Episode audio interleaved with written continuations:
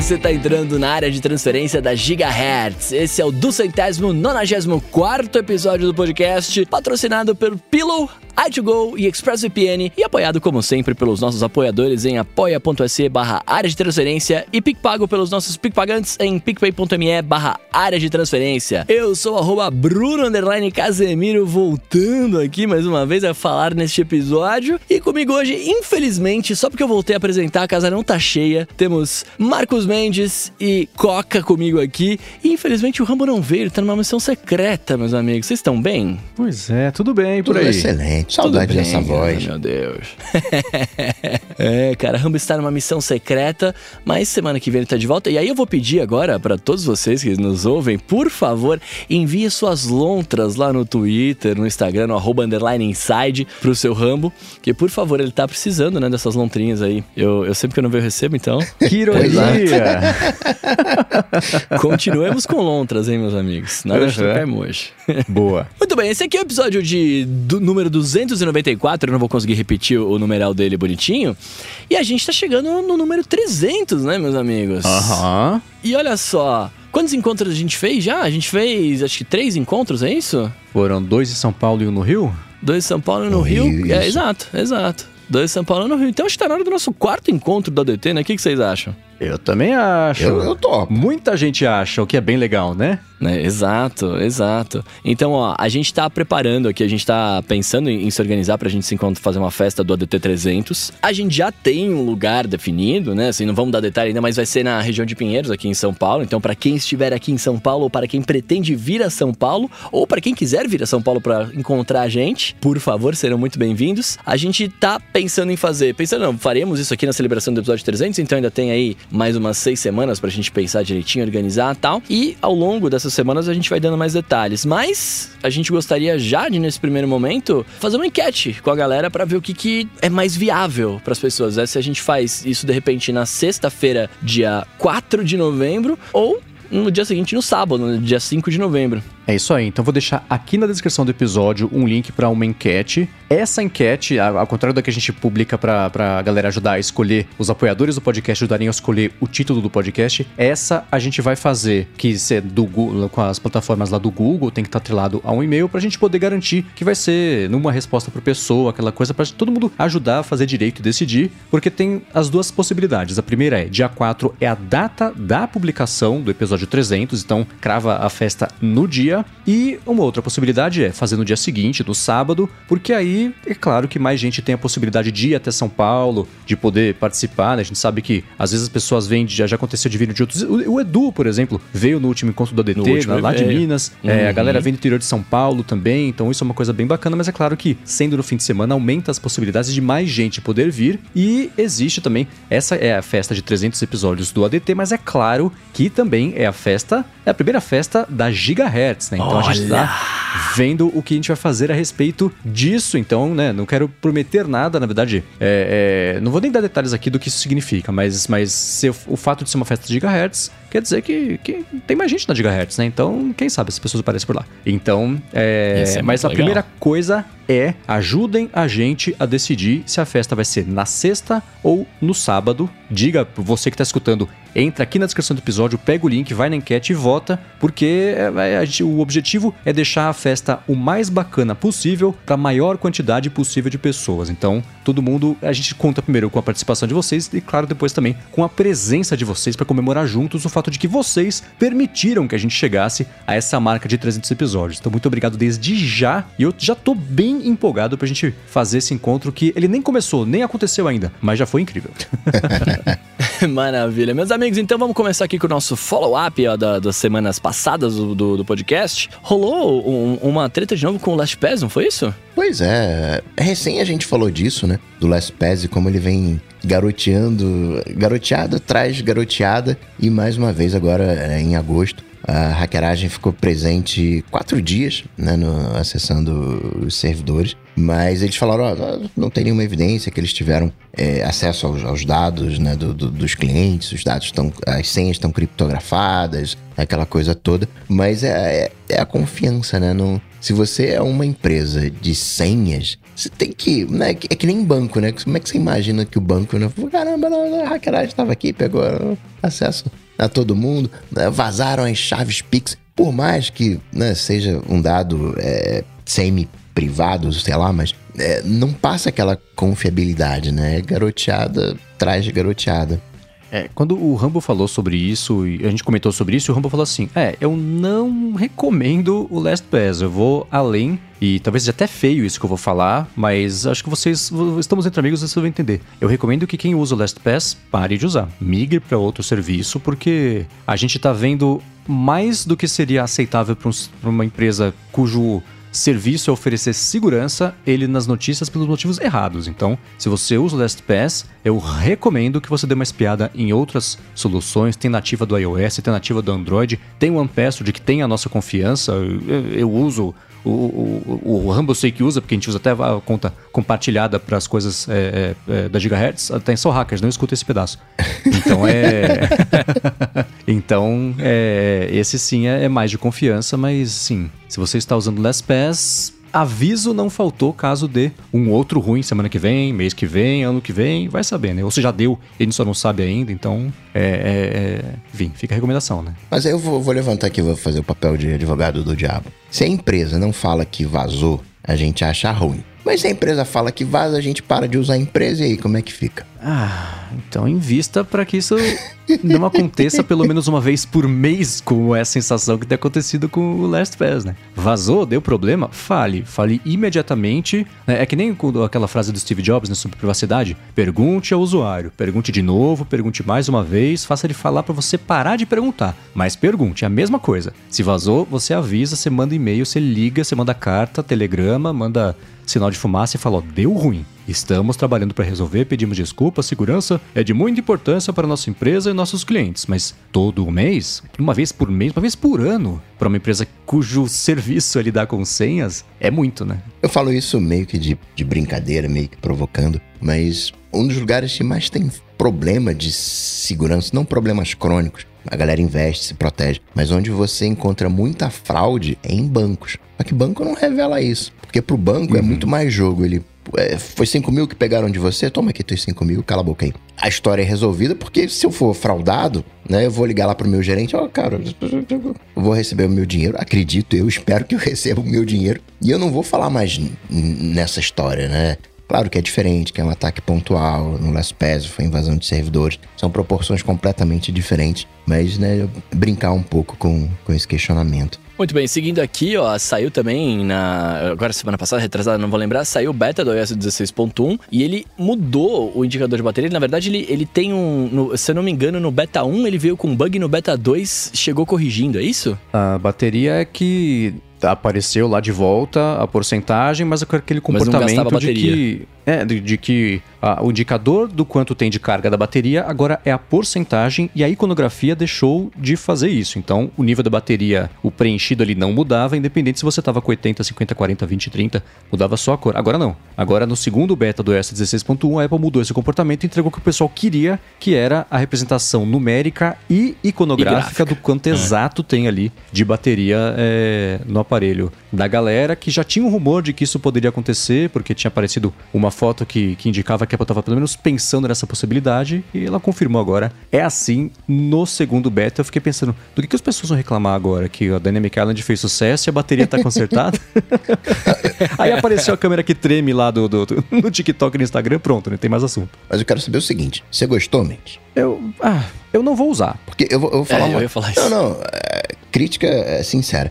Eu vou te falar que eu gostei quando tava nos 80%, 70%. Quando chegou no 53%, que ficou o 5, né, do 5 para baixo preenchido e do 3 para cima não preenchido, exatamente ali ao redor de 50%, me deu um negócio aqui no coração. O meu coração ficou, uhum. todo, não ficou uhum. redondinho. Abaixo do, da metade, né, ou seja, quando você tá ali no 50, a, o, a iconografia fica no meio do, do número. Então separa o 5, fica de uma cor e o 3 fica uhum. de outra cor. Isso me incomodou.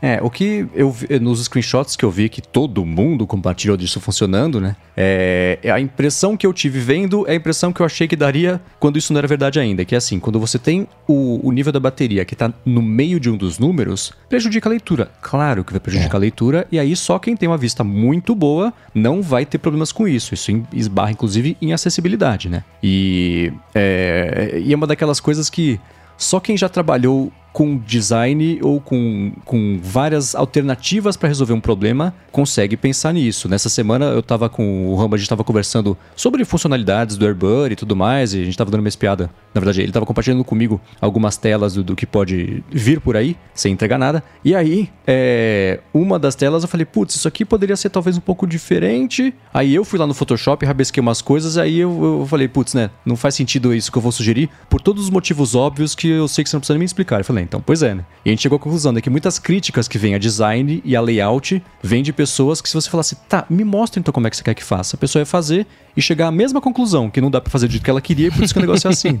Então, essa, é isso aí da bateria do nível ficar na metade de um número prejudica a legibilidade. Claro que prejudica a legibilidade, mas eu acho que ainda assim a maioria vai preferir que seja assim, porque, enfim, é o que está acostumado já, né? Mas eu não vou usar de um jeito ou de outro. É isso que eu ia falar. Pra minha ansiedade, eu já desliguei suas mocota e, e, e, não pretendo ligar. E vou ser muito sincero, se eu não tivesse visto notícias, eu nunca teria reparado, né? Porque.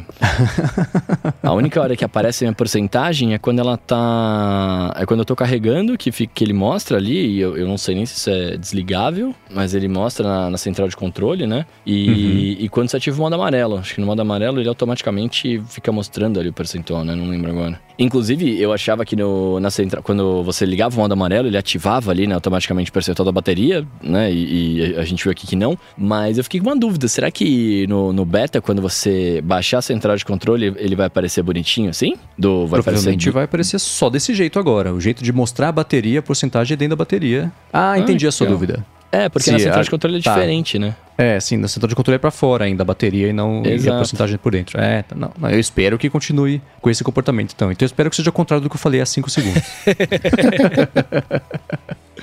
ah, eu gostaria de ver ela dentro do negócio, mas eu não gostaria de ter que ativar e tudo mais. Eu queria só na central ali você baixasse. Não, puxando, é, puxando a central aí. fica só pra. Fica só fora. Fica. Não muda o comportamento ah. da central, central de controle. Testei aqui. Então tá bom. Vai ser, eu vou, eu vou esperar algum dia eles mudarem, daí eu vejo. Bom, muito bem. Seguindo aqui ó, com os follow-ups, a gente falou é, sobre também a motivação né, de você trocar de geração de Apple Watch. E aí o Paulo Branco, que é lá de Portugal, tá falando pra gente que ele tem um Series 4, né? E ele só descobriu que o novo recurso de poupança de energia também funciona no, no, no, no S4 dele, é, quando ele tava ouvindo o último episódio do A Fonte. Olha lá, gigahertz em peso. É, e, aí, e aí ele pensou assim: bom, eu uso a função no iPhone, então vou usar no iPod também. Não deu nada certo. Quando ele foi ler os detalhes de, do que deixaria de funcionar, principalmente as funções de saúde do coração e tudo mais, e ele desistiu. Daí ele falou pra gente que ele só tinha feito uma pequena experiência numa manhã na casa dele, tranquilamente ali. É, mas, cara, rapidamente ele voltou pro modo normal porque que não rolou. Mas aí ele fala que de fato, né, é, acabou gastando menos energia e ele acredita que num dia longo, quando ele ficar longe um carregador, etc., talvez isso possa ser útil para alguma pessoa, né? Aí ele falou que só espera não ficar ansioso pela falta dos avisos do coração.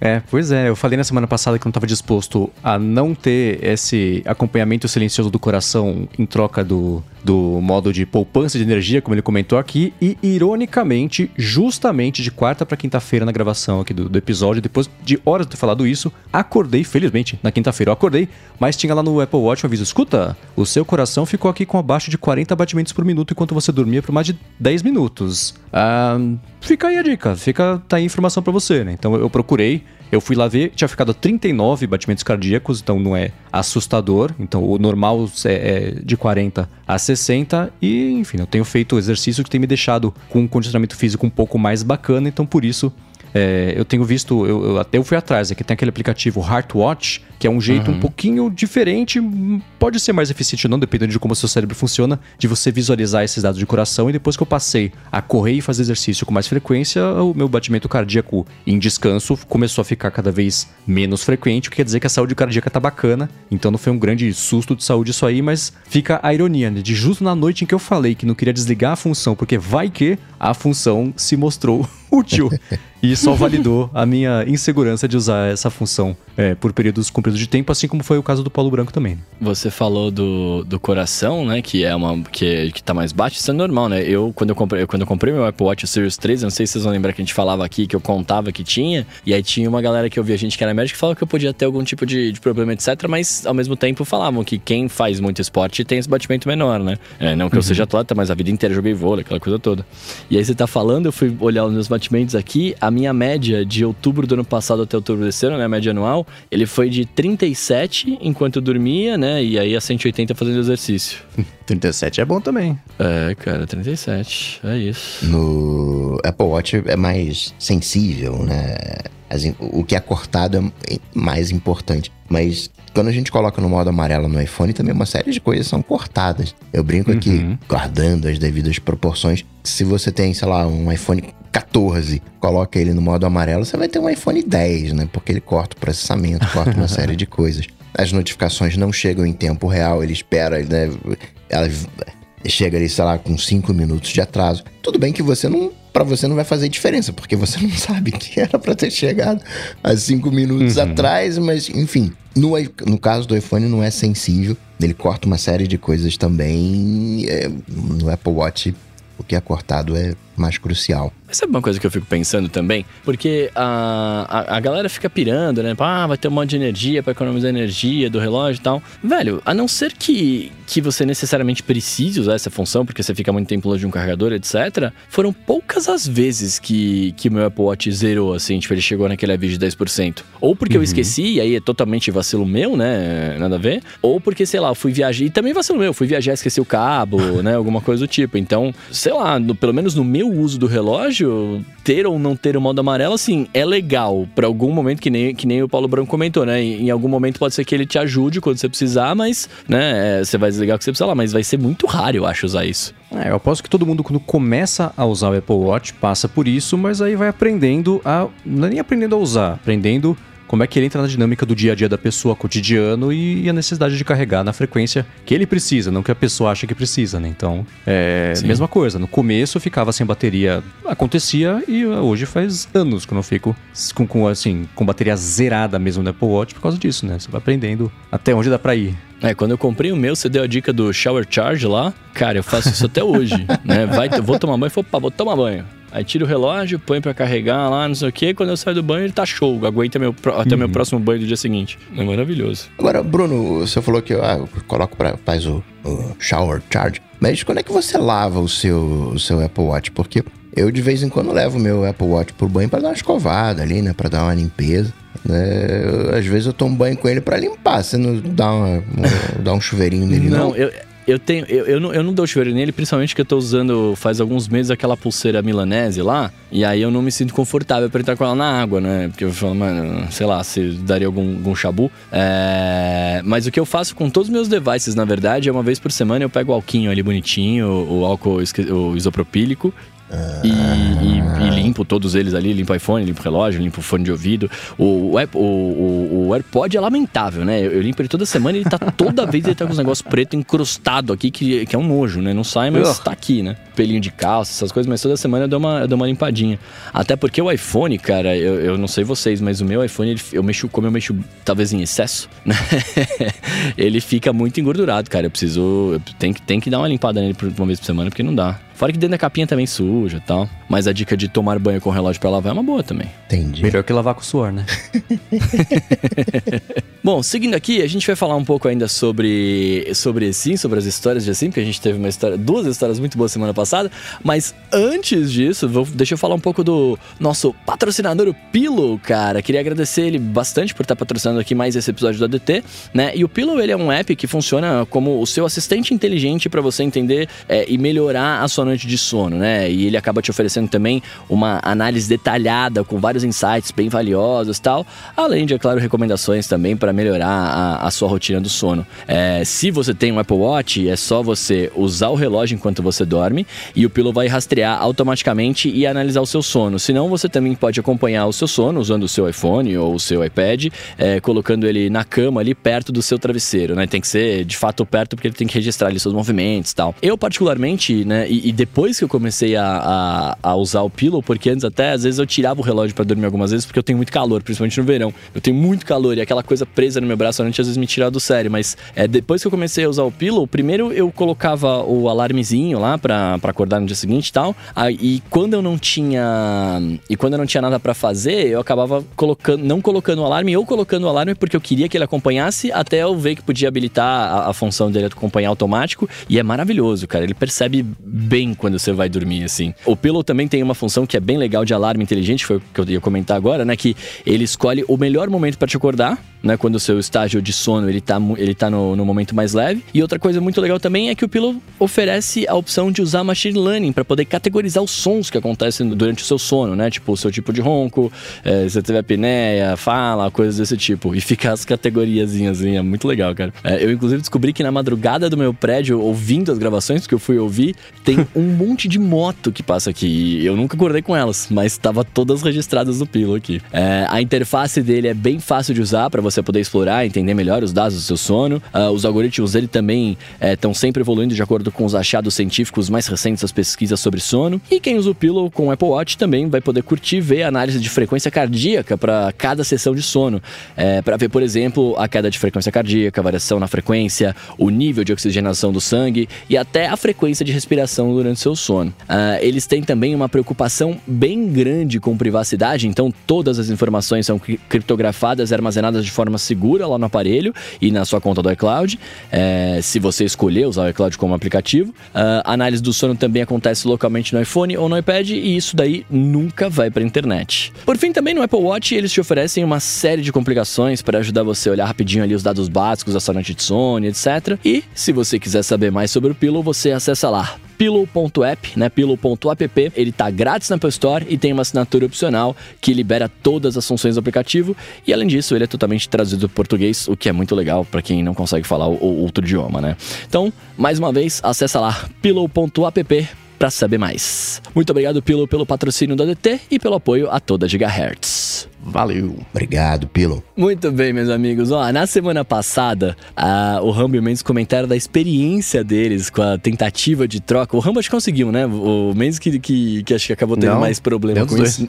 Nem os dois conseguiu, né? É verdade. Ambos tiveram problemas, mas o, eu tô, tenho um depoimento aqui do Douglas Bride Rosa que ele fala que tem o, o Vivo Easy sim, né? Que é igual ao do Mendes, igual ao meu também. É, e ele tem um plano desde que lançou. E aí, em 2019, ele foi numa loja da Vivo, pediu para trocar o chip dele para eSIM, e eles fizeram o um processo, saiu da loja lá com tudo ativado e tá usando até hoje, mas também nunca precisou mudar de aparelho. É, então, aí tá. Ele foi um dos. dos pioneiros. Desbravadores é. desse que ainda é tudo mato, né, aparentemente, porque é muito louco como cada um que mandou pra gente um feedback, ou que contou pra gente o que fez, teve uma experiência diferente, muitas vezes com informações 100% contraditórias, né? Porque, por exemplo, o Bruno Pantaleão falou que ele também fez a migração dele na loja do Center Valley aqui pertinho de casa, em São José dos Campos, e que foi rápido, mas agora ele, ele falou assim: agora migrar para o iPhone 14 Pro tá um caos, porque segundo a operadora, o iPhone 14 não está cadastrado no sistema deles e por isso eles não conseguem fazer manualmente a ativação do eSIM o que é o contrário do que o Marcos Lacerda falou pra gente também, porque, de acordo com ele, ele fez um procedimento que foi o que eu não quis fazer, que é, é falar com a loja da Vivo pelo WhatsApp, porque, putz, se ao vivo não deu certo, imagina ter que explicar pelo WhatsApp, né? Então eu quis ir na loja pra fazer, ele fez, então foi o processo inteiro remoto, é, mandou foto dele, do documento, aí mandaram o QR Code pra ele, escaneou o QR Code, tudo que fizeram na loja comigo foi remoto com ele e para ele deu certo. Só que para ele falaram o seguinte, né, que se ele mudar de aparelho, tem que solicitar um novo QR Code, mas ele comentou que vai testar na prática isso assim que o irmão dele chegar ao Brasil com o iPhone 14 Pro e ele manda o relato. Então, Douglas, deu certo há muito tempo. Bruno, deu certo, mas não pode trocar de aparelho. Marcos, deu certo, mas pode trocar de aparelho, né? Esse Marcos aqui não deu certo. O Rambo também tentou e ficou na metade do caminho, então que zona, né? O que para mim reforça muito o que a gente falou semana passada, que cada loja tem um tipo de treinamento, né? E aí, uhum. enfim, cada. Assim, a central tem uma orientação, mas até chegar isso em todo mundo vai demorar um tempo, né? E aí você vai dar sua sorte de ter pessoas treinadas para isso lá ou não, né? Pois é, pois é. Nessa história toda, o que eu acho importante é que o iPhone 14, que por hora só nos Estados Unidos, né? Quer dizer, em outros países também. Mas vai funcionar no Brasil, uma questão de tempo. Dá, dá ali um tempinho, né? Antes de chegar aqui no Brasil oficialmente, isso vai estar resolvido.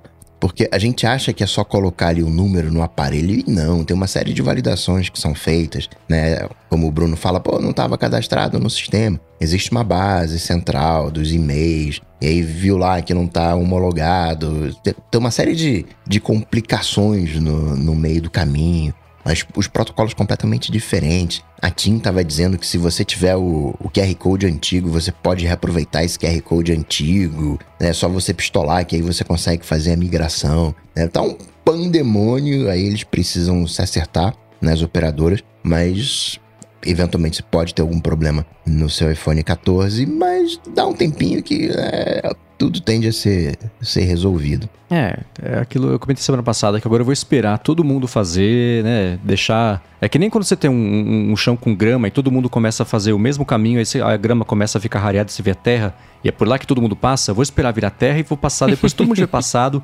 limpado a grama, limpado o caminho, porque ah, não dá para passar. É o tipo de estresse que, que, que. Putz, eu prefiro esperar e, e não passar. É o tipo porque, de estresse que a gente agradece. Assim quem tá passando por ele pela gente. Uhum. Né, que são os desbravadores desse, desse momento, porque quando tiver tudo bonitinho, a gente vai lá e faz, né? Vocês lembram há muito tempo que quando você ligava na operadora tinha um número específico para você falar de iPhone? Não. Que não, não era o mesmo suporte, era um suporte diferenciado. Porque tinha alguns recursos, né, diferentes no, no iPhone. E de repente no WhatsApp tem esse negócio, como é uma, um robozinho ali, uma URA, quando você escolhe assim, e sim, nessa de repente você vai para o setor dedicado ao e sim e tudo é resolvido, né? Não é um, um atendimento é, unificado, né? Vai para o setor do e sim. Então, pelo que eu sei, eu não testei, posso estar enganado, pelo que eu entendi, é um contato que você faz com o WhatsApp da loja, não é o WhatsApp da Vivo. Hum.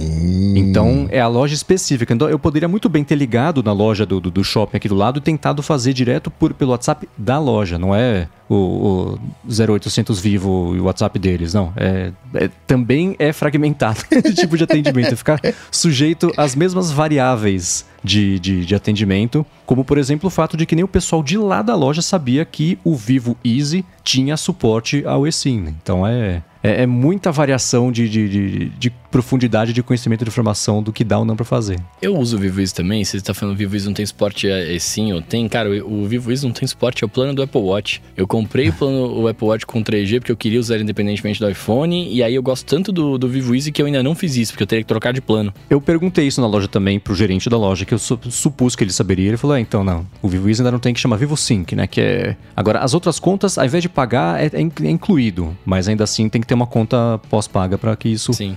Funcione. O que é uma pena, acho que é uma questão de tempo até não ser assim, mas por enquanto segue a ser assim, como diria em Portugal. Imagina, no, no Vivo Isso vai ter diária de Apple Watch. Daí, umas 30 diárias de Apple Watch. É, o que não seria uma Aí, má talvez ideia. eu tivesse que carregar os meus créditos mais do que uma vez a cada três anos. Né? Não, então, mas vamos lá, não seria uma má ideia uma diária de aporte, porque principalmente para tipo o Mendes, por exemplo, ele poderia ter esse recurso quando ele de fato precisasse usar diária, né? É, no meu caso, eu poria diária todo dia, né? Porque eu gostei, eu talvez usasse todo dia. Mas, poxa, seria ótimo, cara. Seria um, jeito muito honesto de você usar. Sim. Eu sei que essa aqui é, é área de transferência, não é área de, de operadora de celular, mas, né, parabenizando o plano, eu gosto muito desse plano. Eu, o Mendes que me apresentou isso uma vez lá atrás, e desde então também usei, eu uso ele e recarrego muito pouco também. Não é a cada três anos, não, como o Mendes, mas recarrego muito menos do que se eu tivesse um pós-pago. É, né? Eu não sei como é que esse plano existe ainda, porque ele, ele de fato é bom. Então, tudo que é muito bom, as, as operadoras matam, né? né? Pra tirar dinheiro, mas. Então eu, eu, não entendo ainda como é que ele existe até hoje, mas deve ser rentável de algum jeito para ele. E eu, eu, gosto dele como um, um, plano de backup, né? Porque a minha operadora principal não é a Vivo. E aí eu tenho um segundo chip do Vivo Easy. Que aí quando eu perco o sinal no principal, entra o Vivo Easy. Então eu sou que nem o Mendes, eu abasteci lá milênios atrás, mas nunca gasto, só gasto em, né, quando não tem o sinal da principal e tem essa janelinha de ter um sinalzinho a mais no, no Vivo Easy. Agora, o, Bruno, eu fiquei com uma dúvida aqui, você falou né, dessa sugestão para Vivo. Essa sugestão que você está dando é para operadora, aquelas operadoras que foram obrigadas por lei para repassar o desconto do imposto que foi né, baixado, que não foi, foi repassado. É, entendi. Só, só, só pra saber se, eu tava, se a gente tava falando da mesma coisa. ah, cara, só tô, só, tô aqui, só tô aqui falando, né? Esse é meu trabalho, é falar, tô falando. o que vai acontecer com isso aí já é outra história, né? Mas, ó, já que a gente tá falando sobre, sobre iPhones, iPhones 14, etc, né? É, muito, o que deu muito a se falar foi a Dynamic Island, né? E, e sobre ela, o Cristiano Martins está falando aqui que depois de alguns dias usando o, o, iPhone 14 Pro, né? Ele pode dizer que ele gostou da implementação do Dynamic Island, porque mais parece que ficaria melhor se não tivesse aquele pedaço de tela em cima e que fosse parecido com o Note colado, só que hoje você perde é, mais tela do que antes, né? E aí? Acho que tem, tem gente com um iPhone aqui 14, né? Já, já brincando com ele ou não? Hum, não, só vi em fotos e vídeos por enquanto. Não Mas mexi nele com as minhas próprias patas. É. É, então a pergunta dele é essa, né? Se no, no, no ia ficar melhor grudar mesmo a Dynamic Island em cima para ele se comportar como se fosse o Notch, só que um pouquinho menor, né? O que, que, vocês acham? Aí o Note ia continuar sendo Note, né? Não ia ter toda, toda a inovação. Aí ia ser o Dynamic Note, na verdade. Mas é, é então, um, né? É, é, é, um bom ponto, né? De, de perda de tela. É aquele tipo suspeito para falar, né? Do, do Cristiano, porque eu conheço ele. Mas esse é o tipo, o, o típico pensamento de um programador, né? Não, pô, tô perdendo espaço ali.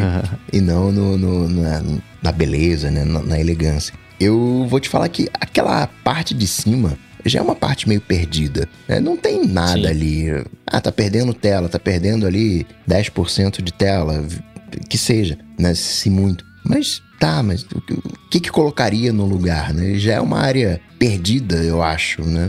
Para mim, não, acho que não faz falta. Né, e outra hum. coisa, falando estaticamente, né? É, o Mendes talvez saiba falar melhor do que eu sobre isso, mas falando estaticamente, quando você vê a Dynamic Island, quando ela é, aumenta alguma notificação, alguma coisa, você fica com uma, um espaçamento entre a borda do iPhone e a parada, né? E a, e a, e, a, notificação e a interação. Se ela tivesse com o Note lá em cima, eles teriam que usar todo, toda a tela, né? Porque senão ia ficar parecendo um balãozinho de que o iPhone estaria falando com você num quadrinho, né? Então acho que também, talvez por isso. É, hoje em dia no iOS normal, no iOS, no iOS normal, no iOS 16, para quem tem um iPhone que não é o 14, quando chega a ligação, por exemplo, que para quem habilitou o, só de ser um, um, balãozinho, uma notificação normal de ligação, ao invés de sequestrar a tela inteira e te interromper o que está fazendo, né? É, e algumas notificações, por exemplo, é, de, de quando você liga um timer que fica também uma pílulazinha, coisa assim já é esse comportamento parecido que o Bruno falou, né? Você fica com isso é, é, colado ali com o Note, parecendo que tem uma coisa contínua entre a notificação, o Note e o topo do aparelho.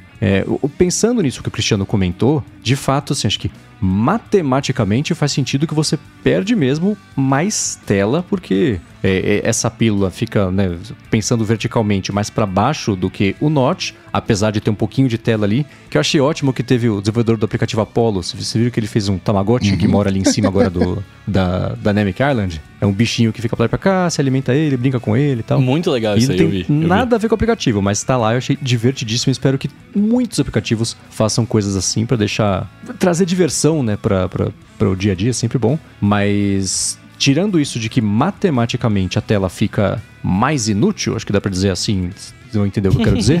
a sensação não é essa, né? A sensação é de que ela tá mais útil.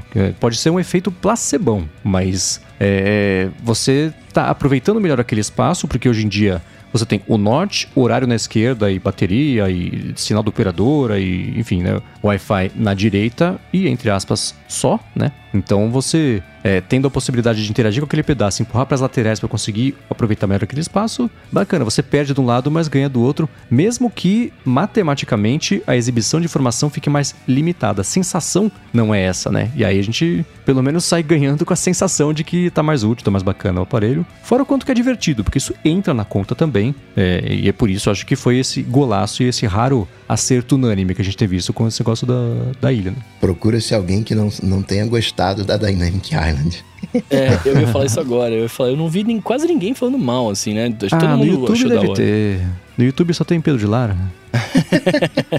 Não, mas no geral, os reviews que eu vi, a galera falando, todo mundo achou muito bacana. Uhum. Né? O, até o iOS 16 como um todo, tirando um, o bug e tal, mas como um todo a, a, a, galera tem gostado, né? Bom, falando de, de iOS 16 aqui, é, eu sei que tem gente aqui dentro dessa, desse nosso podcast maravilhoso que fez algumas mudanças com as novidades que vieram do iOS 16 e eu já quero saber sobre isso, mas antes, deixa eu falar um pouco sobre a i2Go, né, que tá patrocinando mais esse episódio aqui do ADT. A i2Go, ela é uma marca número um de acessórios para smartphones. E só que no Brasil ela conta hoje com mais de 20 mil pontos de venda e com mais de 15 milhões de produtos vendidos. Ela está oferecendo uma variedade enorme de cabos, carregadores sem fio, veiculares, de parede, powerbank, fone de ouvido, caixa de som, etc., com garantia de até 3 anos. E ela também tem um catálogo que está ficando cada vez é, maior de produtos para casa conectadas com câmeras inteligentes, tomadas, controle universal é, e diversos modelos de lâmpadas conectadas também, por aí vai, né? Tem bastante coisa. É, recentemente ela anunciou também o smartwatch Track Go com a Alexa integrada para interagir por comando de voz, e ele também conta com monitoramento de saúde, recebimento de notificação, ligações,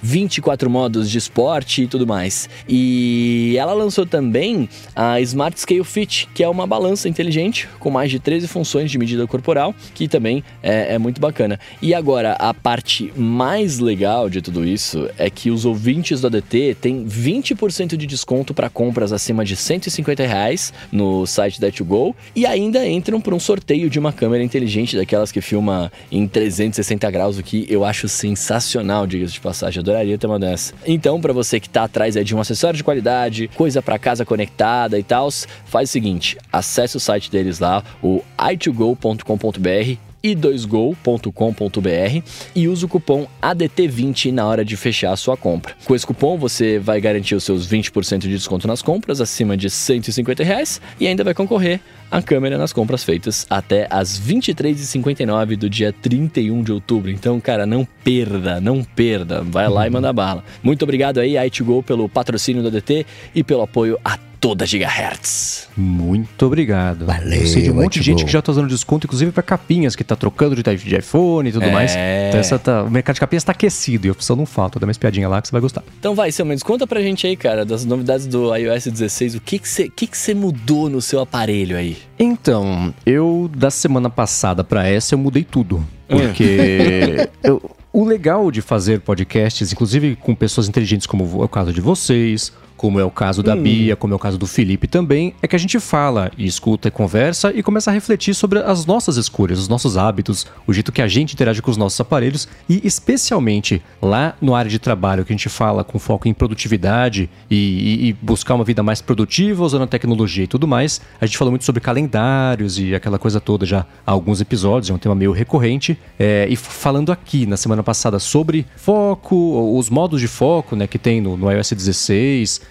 e vocês compartilhando como é que vocês estão usando a tela bloqueada, a tela desbloqueada e tudo mais. Falei, putz, quer saber? Deixa eu rever os meus conceitos engessados aqui, que eu uso há muitos anos, e ver o que, que eu posso fazer para tirar proveito dessas novidades que pintaram, né? Ver como é que eu posso ainda seguir os meus conceitos de, de tentar ao máximo reduzir toda aquela parte de que eu falo de carga cognitiva, né? De eu não ter um monte de coisa desnecessária cuspindo na minha cara toda- cada vez que eu abro o iPhone, informação que não preciso e notificação de coisa não lida e tudo mais. O wallpaper preto, né, que, que é alguma coisa que eu uso também para reduzir essa carga de, de esse bombardeamento de cores cada vez que eu destravo o iPhone. E eu reformulei absolutamente tudo sobre ele, começando com o fato de que agora eu tenho t- três grandes modos de usar, que eles vão alternando ao longo do dia, e o quarto que eu não perturbe, que é na hora de dormir mesmo. Então, o modo normal, eu tô pela primeira vez em, sei lá, 5, 6 anos usando um wallpaper. Por quê?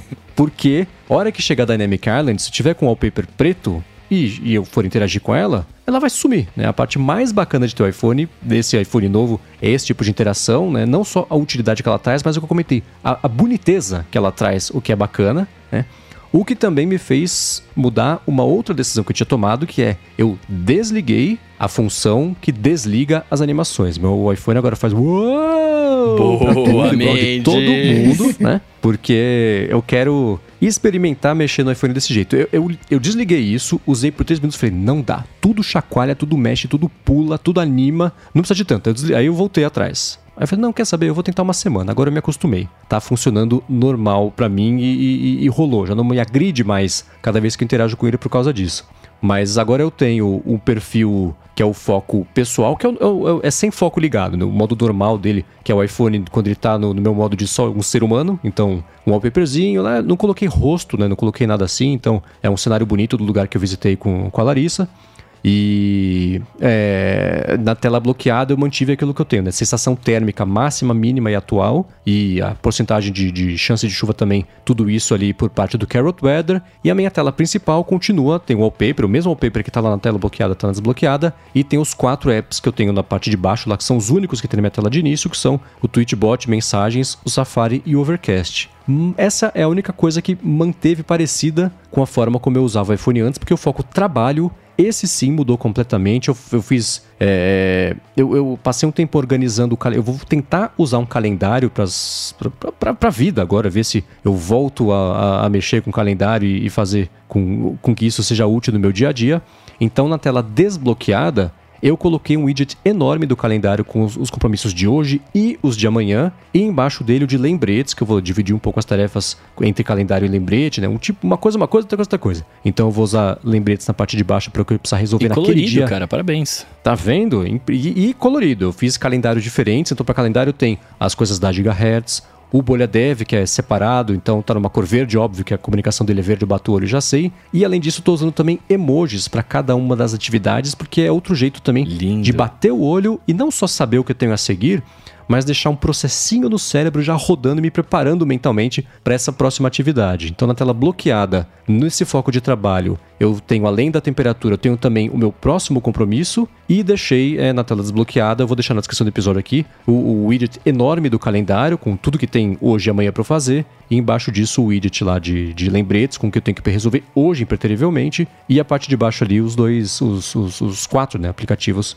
que ficam mesmo no dock. Fiz um foco noite e todos eles trocam automaticamente. O pessoal, o trabalho e o noite troca na hora, porque também é um jeito de me forçar a trabalhar na hora que eu tenho que trabalhar e parar de trabalhar na hora que eu acho saudável parar de trabalhar. Então, hora que troca do foco trabalho para o foco noite, eu vou tentar ao máximo, assim, cai a caneta, penso nisso amanhã, paro o que eu tô fazendo, salvo rapidinho, né, resolvo uma coisa ou outra, mas aí acabou. Então, e o foco noite eu coloquei um wallpaper, né, ele é escuro porque vai estar tá de noite, então eu não quero que a tela acenda com o wallpaper clarão como é o que eu deixei no foco pessoal. Então é uma foto bacana do braço da Via Láctea, bem, é bem sutil. É, e tirei umas, tudo quanto é coisa de, de, de, de notificação, né? mas não tem widget e tudo mais. E não perturba, não perturba. Na hora que eu for dormir, eu ligo isso, não chega nenhuma notificação. E, e assim é como estava antes, mas tem funcionado super bem esse jeito novo. Eu gostei muito. Devia ter feito antes essa revisão dos meus conceitos do que é ter um iPhone, que agora eu tenho. É como se tivesse. Eu tô descobrindo o que todo mundo já sabe, mas ainda assim,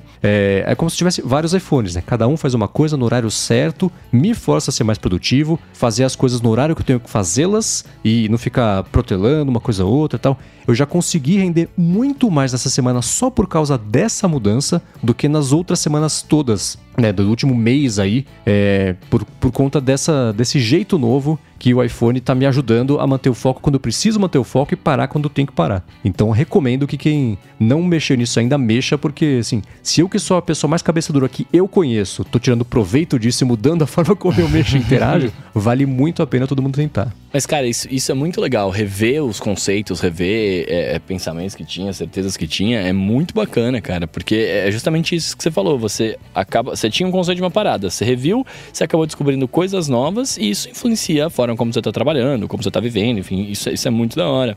É, é, isso vale não só para você que tinha uma parada né, muito mais minimalista, como para pessoas como eu, por exemplo, que tem a explosão de imagens, de cores, né, vindo tudo na cara ao mesmo tempo. Né? É, é sempre. Eu, eu, não, não, tô, não tô querendo dizer que é ah, o meio termo, que é o que vale, não é nem esse ponto, mas é sempre importante a gente rever algumas coisas, né?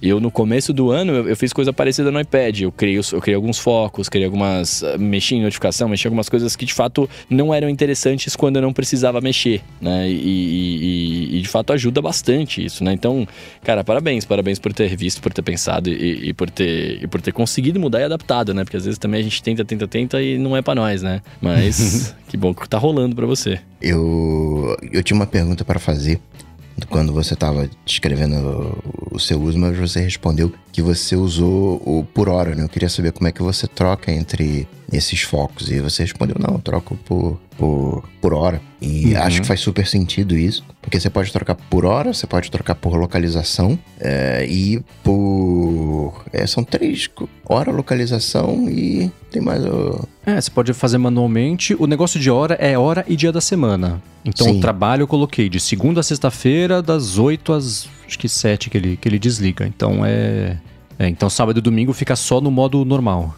Por, por aplicativo. Porque o que, que acontece? Por exemplo, agora eu estou aqui gravando. É, isso funciona no Mac também. Então, quando os meus aplicativos de uhum. gravação eles estão abertos, seja no Mac, seja no iPhone, eu entro no modo não perturbe, porque eu não quero o telefone tocando uhum. nesse momento. E fiz essa pergunta porque tem esse, é, esse vínculo né, com hora, com localização, com aplicativo, e agora também com a tela bloqueada. E e tem gente que está alternando a tela bloqueada para alterar o foco. Mas se você alterar o foco, também muda a tela bloqueada. Mas tem que configurar tudo direitinho. Demora uns três meses para configurar, mas vale a pena. É, é, sim. O fluxo tem que tá, tem que separar uma, uma hora não, um horário para fazer isso, composto é. por múltiplas horas, porque é tá, tá meio enroscado ainda, tá meio como é que eu, não tá azeitado, como diria o Coca que tá aqui, ele pode mesmo dizer isso. Então é, é foi isso mesmo, né? Porque eu achava nem, que nem daria para eu ter diferentes homes de acordo com o foco. Né? Eu falei, putz, já pensou se desse pra fazer isso? Que bacana, né? E dá, mas é bem enrolado. Eu não consegui achar um jeito de compor. Eu aceitava uma sugestão que ele me dava e editava e compunha em cima dessa sugestão que ele dava. Porque, um, porque fazer uma do zero ou coisa assim. E nem, por exemplo, ah, eu quero essa aqui. Não, essa aqui você tá usando outro foco. Sim, eu queria usar nos dois. Ah, mas não dá. Então, então tá bom. Então eu vou lá, pego uma sugestão sua e deixo igual a outra. Funciona. Ah, aí tudo bem. Pô, então chegamos no mesmo resultado, mas você dá uma volta muito maior, né? Então tem um pouco disso. O que eu achei bem legal é você poder configurar quais focos você quer que sejam refletidos nos dispositivos, quais não, né? No relógio, trocar o, o, o watch face também iPad, Mac é a mesma coisa, isso eu achei muito bacana. O que eu adoraria que desse para fazer é não me mostrar os ícones do foco. Eu sei qual que é o foco. Né? Eu troquei o wallpaper, eu troquei o widget, eu troquei... Não precisa me falar trabalho, eu sei qual que é o trabalho. Né? Não precisa falar noite, eu sei qual que é o noite. Né? Então, tanto na tela bloqueada, que aparece embaixo ali centralizado, quanto com a tela desbloqueada, que aparece o ícone do modo foco na parte de cima do relógio, isso ainda me incomoda. É o tipo de informação visual repetitiva que eu não preciso ter, porque fui eu que decidi, escolhi que fique assim, né? Fora que, se você baixar a central de controle, tem lá o menu de focos também. Então, isso eu espero poder é, remover, tirar, ocultar, sei lá, porque isso. Porque fica no relógio também, né? Que é chato, né? Então, tô no modo noite, que tem o um íconezinho lá obrigatório, que é um solzinho com isso que ele tá se pondo, aparece no relógio também. E cada vez que. o meu relógio que já não tem nada, quando aparece uma coisa, ela fica gigante, ela fica gritando na minha cara, né? Então, eu queria poder esconder isso aí. No beta melhorou isso da personalização de telas, né? Tá visível agora que você pode. É ter uma configuração diferente para elas, né? Antes tá, era no uhum. final do, do no, no, na versão que está pública agora, você tem que é, é, é, na configuração da tela bloqueada, no final que vem a pergunta, pô, mas tem aqui a tela de, de início também. Uhum. É, é chatinho mesmo uma coisa que eu fiz no meu, no meu iPad aqui para mudar o foco, né? É, eu, não, eu não fiz o foco automático, né? Eu, eu, tenho, eu tenho um problema com coisa automática, assim, eu não gosto. Tipo, eu sei que eu tô vendo no passado, eu sei de uma série de coisas, não preciso falar, mas é, é aquela coisa de, de, de coroas digitais que não gostam de comprar no e-commerce, né? É, é, a mesma brisa. eu sei disso, tá tudo bem, né? Então eu fiz uma parada para não precisar. Você tem todo o direito de ser um dinossauro, Bruno. Fica tranquilo. Exato. É, e aí eu fiz uma parada para não precisar ficar puxando esse central de controle e tudo mais. Então, em cada tela do meu iPad, eu, eu fiz, eu fiz é, atalhos, né, pra, pra você trocar o foco. Então, em cada telinha do meu iPad, eu tenho um widget daquele médio, né? E aí uhum. tem assim, na tela de trabalho tá escrito lá, trabalho, né? Na tela de diversão tá escrito diversão, na tela que controla as minhas ações tá escrito ações tal. E aí cada dentro embaixo dessa parte escrita que eu pus com o widget Smith, né, é, no, no grupo inteligente de no grupo de widgets, na verdade, quando eu jogo para cima ou para baixo, ele tira o nome para os atalhos que mudam os focos. Né? Então, uhum. e aí cada foco que eu, que eu mudo tem uma tela diferente, né? Então eu só abri tem uma tela pro, pro foco que eu tô. E aí, para ficar trocando, eu faço isso, né? Eu tô num ali, agora acabou esse, deixa eu apertar aqui pra ir pro outro, né? Então isso também, isso também é bacana, né? Se você for um dinossauro como o Joe, você pode arriscar. é, mas é aquela coisa, eu também nunca vi valor em fazer nada automaticamente. Deixar eu controlar o que eu quero que aconteça, né? Mas como eu já tava sendo da zona de conforto, eu falei, deixa eu pular com os dois pés para fora da zona de conforto e fazer. Justo. Né? Deixa eu testar tudo que eu não testei nos últimos anos, porque eu tava bem confortável sendo um dinossauro, né? Que também funcionava para mim. Então é, é, Já que eu tava no mood de experimentar, eu falei, então tá bom, deixa eu fazer, deixa fazer tudo o que ele proporciona de, de opção, de customização, e o que eu não curti, eu vou desligando. Por enquanto, não desliguei nada, o que já é um excelente começo, né? Meu terapeuta deve estar bem orgulhoso. O, mas o meu problema com o lance automático é, nem é o lance de controle, tipo assim, ah, mudou por mim. Então, não tem algumas coisas mudou e me ajuda, né? A vida é muito corrida, cara. Tem muita coisa pra me preocupar, não quero ficar trocando aqui o, o, o foco, né? Mas ah, o, o, meu lance também é um pouco com me instigar a fazer algumas coisas. Porque, sei lá, a tecnologia ela tá aqui para nos ajudar, claro, né? A gente gosta bastante, a gente sabe de tudo isso. Mas ao mesmo tempo, quanto mais facilidade você tem, você vai ter energia e foco para procurar outra coisa, mas você vai ficando preguiçoso, querendo ou não, né? Né? É, e aí eu comecei a reparar o quão preguiçoso eu sou escrevendo por conta do, do teclado, que ele vai te entendendo, ele vai te corrigindo, vai pondo suas palavras. Então eu fiquei muito mais preguiçoso. Então algumas coisas eu sei que eu, eu, estou, eu posso estar errado, com certeza, né? Tem, tem, aquela coisa toda, mas algumas coisas eu ainda falo, cara, eu quero me instigar a mexer, eu quero me instigar a falar, não, eu, deixa eu trocar e tal, para não ficar sempre nesse automático, saca? Porque é, é aquela velha parada, se algum dia você troca né, de, de dispositivo, você fica perdidaço, né? Então, sei uhum. lá, pelo menos me instigar a fazer, o cérebro pensar né, nessas paradas. Aham. Uhum. É, isso é bom. É, é bom esti estimular, né? Sempre Exato. bom e válido, também acho. Agora, eu vou falar para vocês um, isso de foco de trabalho. Nem sempre eu começo a trabalhar numa hora em específico. Então, tem às vezes que eu vou trabalhar de 10 até as 18. Tem vezes que eu vou trabalhar, sei lá, de 9 às 5. Eu gostaria de poder iniciar um. Mas é, é aquela vírgula da vírgula da vírgula. Mas eu gostaria de iniciar um foco de trabalho por 8 horas.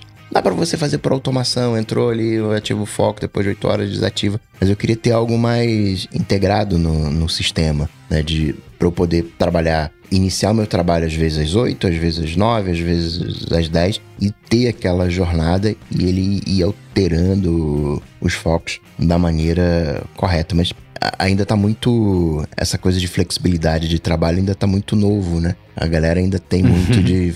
Ah, 8 às 5, 9 às 6, né? Mesmo muitas das vezes fazendo home office. É, o que tem para customizar, por exemplo, quando você liga, ativa manualmente um foco específico, ele fala: você quer que fique ligado por uma hora, até você mandar desligar, até acabar o seu compromisso atual, ou qualquer outro, até amanhã cedo. Já falei isso. Enfim, tem umas quatro opções lá. Então é isso. Poderia ter, ao invés de ser uma hora, ser pelas próximas oito horas, seis horas, quatro horas, né? Assim, um pomodorão aí, fazer quatro seguidas e fazer uma pausa de uma hora, depois voltar a ligar de novo, né? O, ele não pode ligar pelo calendário, pelo compromisso do calendário? Tipo assim, ah, você definiu hoje, você pôs na tua agenda lá que você trabalha das 9 às 18. Aí quando é 9 horas, pum, ele sabe que você tá trabalhando pelo calendário, ele liga. Quando é 18 que acabou o compromisso, ele, ele desliga. Não será que não rola isso? Porque seria um, um jeito, um jeito interessante, né? De você fazer a sua agenda, é, é, como chama? Flexível. Porque para mim. Seria uma boa. E eu acho justo isso que o, que o Coca fala, porque para mim é, é, impossível eu setar um, um, foco de trabalho, né? Porque, tipo, a, a, quando eu não tô fazendo alguma coisa minha, de, né, fora de estar gravando no estúdio, eu tô gravando. Só que toda semana eu tenho gravação em horário diferente, né? Eu nunca tenho gravação no mesmo horário. Quer dizer, nunca. Eu quase sempre estou gravando nos mesmos horários, mas é, coisas diferentes e às vezes, sei lá, eu paro entre 4 e meia e 6 horas. Aí volto das 6 às 7 e meia, depois paro mais meia hora, sabe assim? Então, seria muito bom se pelo seu compromisso na agenda ele trocasse, porque aí de fato é seria. é mega automático, né? Isso, enquanto você falava, eu fiquei caçando aqui, até em lugares improváveis, eu achava alguma sugestão assim, opção assim, mas por enquanto não tem. É um excelente chute pro iOS 17, alguma coisa aí, ó. assim, já anota aí pro bola de cristal. É, eu fui, no, eu fui ali no, no, no calendário aplicativo oficial para ver se, se uhum. eu poderia no no compromisso. Eu tenho aqui uma opçãozinha de, de, de, de, foco, mas não tem. Não, né? No máximo tem, quando tá ativo já um foco, você falar, desliga esse modo foco quando acabar o compromisso atual, se tiver um compromisso no calendário com hum. um final, um prazo definido. Já é alguma coisa, mas tem que ligá-lo manualmente, né? O que não é tão bacana, porque afinal, tudo que é manual e repetitivo poderia ser automatizado, né? Ou deveria ser assim. poderia ter um atalho também, né? Não, mas o atalho teria que. Não, mas é. O atalho você teria que ativar, não tem como. Porque eu tava pensando, poderia ter um atalho com a entrada, que, que a entrada do, do ativo, pra ativar aquele atalho fosse o calendário, mas também aí dá na mesma, né? Uhum. Você tava falando, né, que eu tá fazendo atividade física, tá com novo condicionamento físico. Dentro desses modos de foco, quando você tá atividade, em atividade física, fica em não perturbe ou modo pessoal ou é trabalho pra Modo você? pessoal mesmo, é. O meu modo pessoal já é basicamente um não perturbe, né? Não deixo chegar quase nenhuma notificação.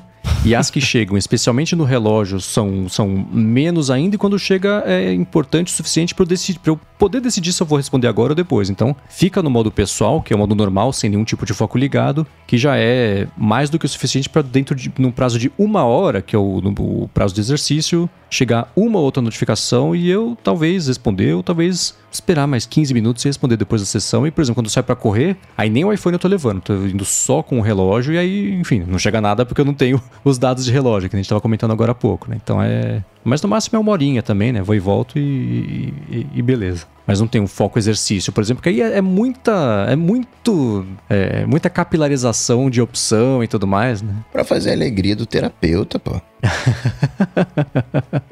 O modo terapia, né? Aí desliga o telefone, presta atenção. Então é.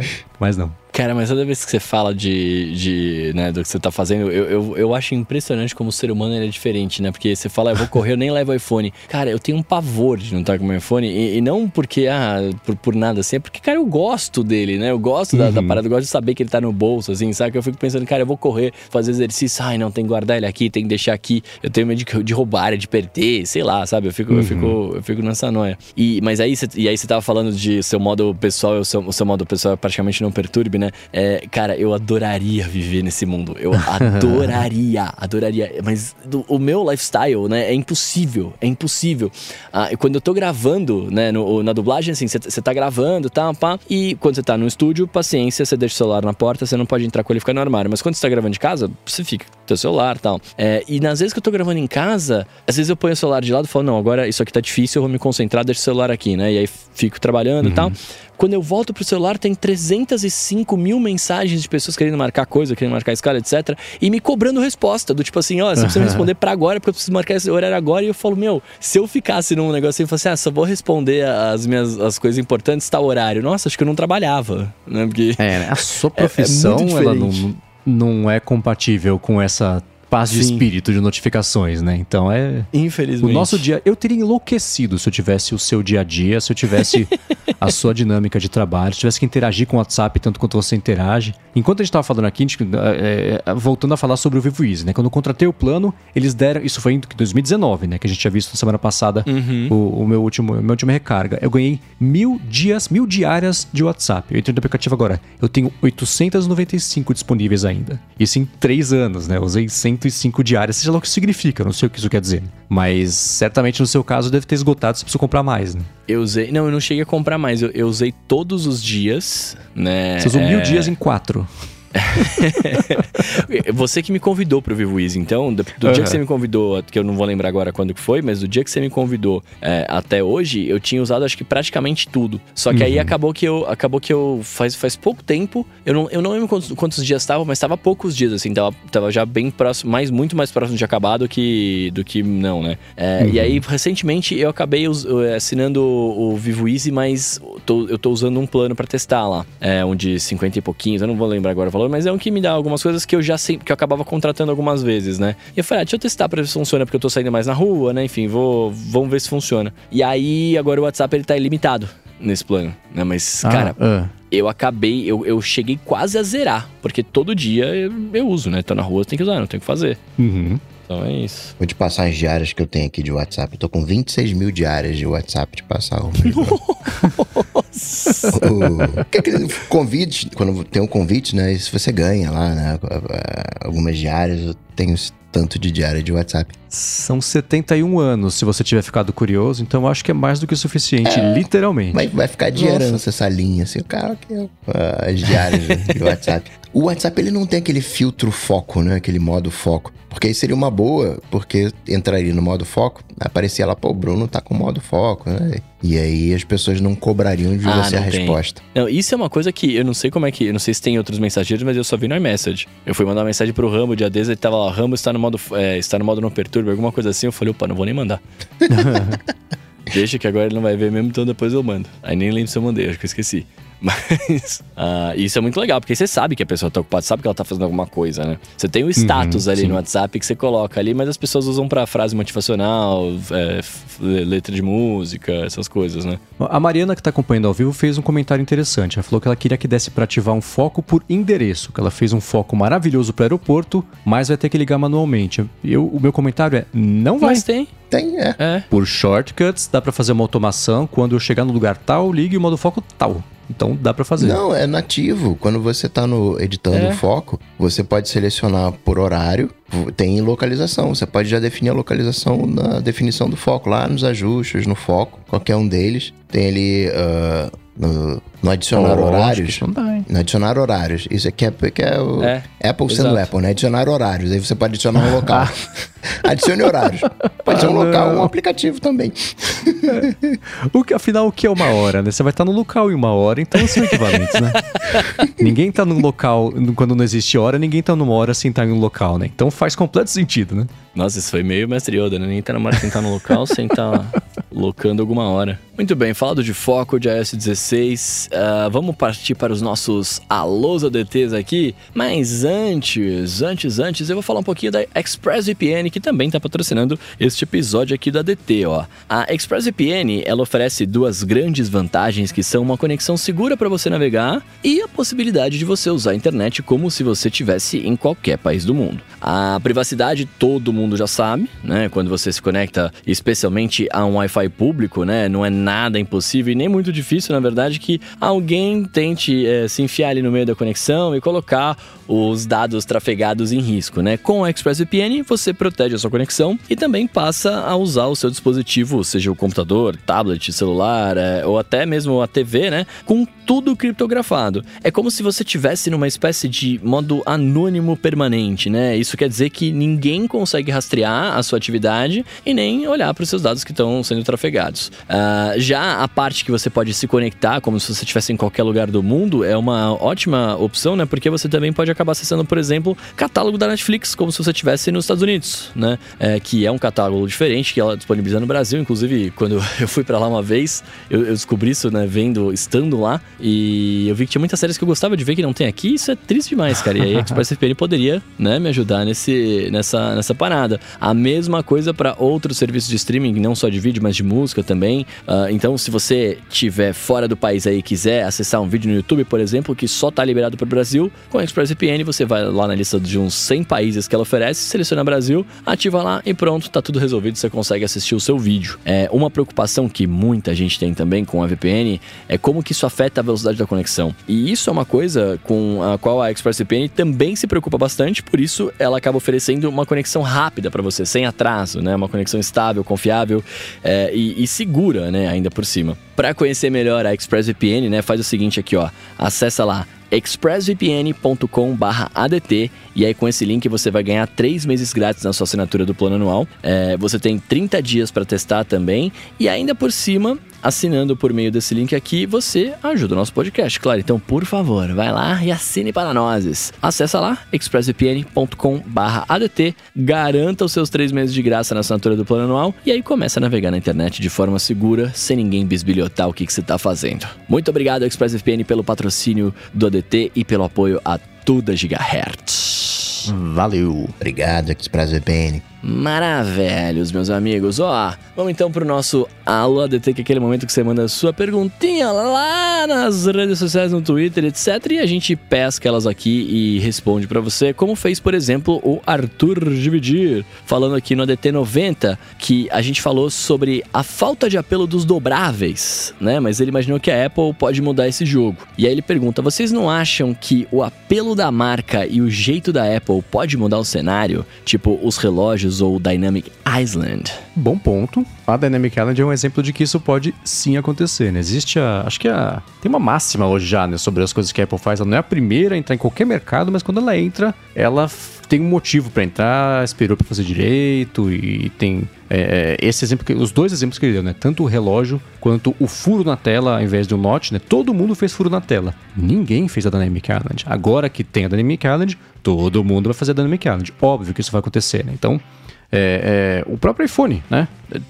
como é que eram os telefones antes e depois. O próprio Android estava sendo planejado de ser com teclado, mais no esquema de BlackBerry do que de iPhone. Apareceu o iPhone e o resto, óbvio, né? Todo mundo conhece. Então, tem sim essa esperança de, de que quando a Apple for entrar nisso, vai ser com um motivo, de um jeito diferente, que ninguém tenha feito ainda, que justifique ou que dê uma utilidade diferente para dobrável, blá blá blá blá blá. Adoraria que isso acontecesse, né? Mas tem o outro lado que é, até agora, esse mercado não se provou muito grande para ela querer entrar numa coisa dessa. E é o ovo e a galinha, né? Não tem muito grande porque não tem muito apelo, não tem muito apelo, então não é muito grande. Então tem isso aí, mas o resumo é: acho que, que sim, que a Apple tem total condição de hora que ela for entrar, apresentar algo novo que tenha mais apelo, que tenha mais mais motivo de existir, que a gente use, tenha, tenha um motivo para usar, para ter essa, essa utilidade mais do que de ser só um gimmick ali, porque ele dobra porque, ah, porque dá, né? Porque por enquanto foi meio isso, né? Eu acho, sinceramente, que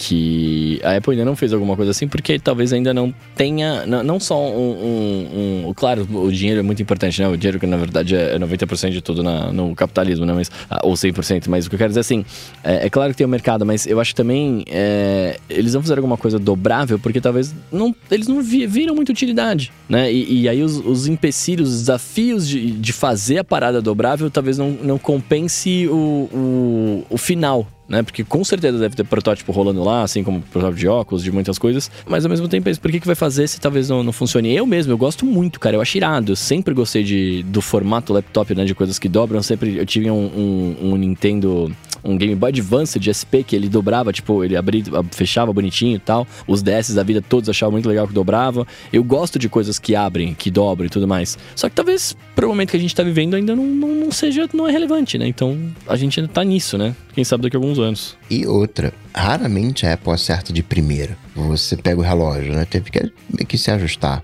Provavelmente o Dynamic Island vai se ajustar também. A Apple vai mexer em alguma coisinha. Touch bar, né? Que apontou para o rumo e virou outra coisa. Então teria a Apple teria que imaginar um jeito e depois corrigir esse jeito de usar. e iPad, por exemplo, o iPad ele não é unânime. Aqui acho que todo mundo gosta do iPad, né? Um brinquedinho que todo mundo gosta. Mas cadê a gente usando o, o iPad? A gente pode estar tá fazendo uma gravação aqui, poderia estar tá usando o iPad, mas não, não tá usando. Porque a Apple não quer, a Apple não colocou os recursos que a gente precisa, enfim. Para muita gente, o iPad é mais do que suficiente. Então fica ali num, num, num, num limite. E curiosamente, antigamente você tinha a, uma divisão, né? Os modelos tijolo eram os modelos europeus? Os fabricantes europeus faziam tijolo, padrão iPhone, e o comum nos Estados Unidos era aquele formato de shell, né? O, o que abria. Né? Tinha até aqueles com flip. Né? Era, às vezes era até um uhum. tijolo, mas tinha um flip StarTAC. Ah, é, pode crer. Não, tem o, o, o modelo StarTAC, mas tinha uns. Antes do é. StarTAC, que era um tijolão, mas tinha um flip. Sim. Que era, era só um plástico, muitas das vezes. Às vezes tinha um microfone ali, mas essencialmente era um plástico. E o americano gostava dessa coisa, né? De dobrar e desdobrar. E isso ficou no, no passado. Seria um motivo para resgatar, mas Apple pode fazer isso? Pode. Apple sendo Apple, ficaria muito feliz se a Apple fizesse isso. É sempre, e talvez até me convencesse a usar. Hoje, é, acho que eu não usaria. Mas dependendo do, do argumento, poderia usar, né? Para isso que a gente paga a Apple. é, olhando pro que tem. É aquela pergunta que fala: ah, se o negócio assim, o aparelho tal rodasse iOS, você é cretê? Só hora que eu olho, por exemplo, pro Galaxy Fold, que é o grandão, né? Eu não teria pelo mesmo motivo que até hoje eu nunca tive um iPad mini, por exemplo, né? Porque é, é ah, mas se desse para dobrar, mas mesmo assim, não não pro meu uso, meu dia a dia, as minhas necessidades são atendidas pelo Mac, poderiam ser pelo iPad, mas ele é, é, tem uma coleira muito curta e, Apple não quer que ele seja usado para que as pessoas usem o Mac, quer que seja diferente, então decisão de mercado e de estratégia de produto. Tá bom, então sigo usando o Mac. É, olho pro, quando eu olho pro Galaxy Z Flip, que é o menorzinho, né, que dobra como se fossem os telefones no, no, esquema, no esquema de StarTAC. Ok, mas do jeito que é hoje, tem duas coisas que para mim, mesmo revendo meus conceitos, são abomináveis. A tela com vinco. Ah, mas você acostuma, você passa o dedo. Tá, diga isso pra mim, que nunca acostumei com o Note, né? Acho horroroso até hoje, né? Tenho, migrei, uso o Note, mas acho feio, né? Não me acostumei, como as pessoas parecem ter se acostumado. E a outra coisa é, legal, você tem um telefone que é fininho, mas você dobrou, ele ficou duas vezes com a grossura do fininho, ficou bem grosso, né? E isso incomoda para usar no bolso e outros situações em que mesmo um iPhone grande não é grande o suficiente para me atrapalhar. Se fosse um iPad mini no bolso, aí tudo bem, dobrando, aí mas é o Fold, que eu não tenho, não tem apelo para mim. Então, o principal desafio, problema que eu vejo de usabilidade, literalmente é o lance da tela e de praticidade, você andar como se fosse com dois telefones, um em cima do outro, o tempo inteiro no bolso, na parte de grossura, mesmo que o tamanho físico dele acabe ficando menor. Né? E aí são os dois problemas são de física, não são de, de nem de tecnologia, né? Então, não sei. Se pintar essa solução, aí eu posso considerar ter um, um, dobrável, mas até que isso não esteja resolvido, e se eu puder evitar de usar, eu, eu vou buscar evitar. Eu acho que se a Apple lançasse um dobrável, talvez eu fosse um dos primeiros a adquirir, assim.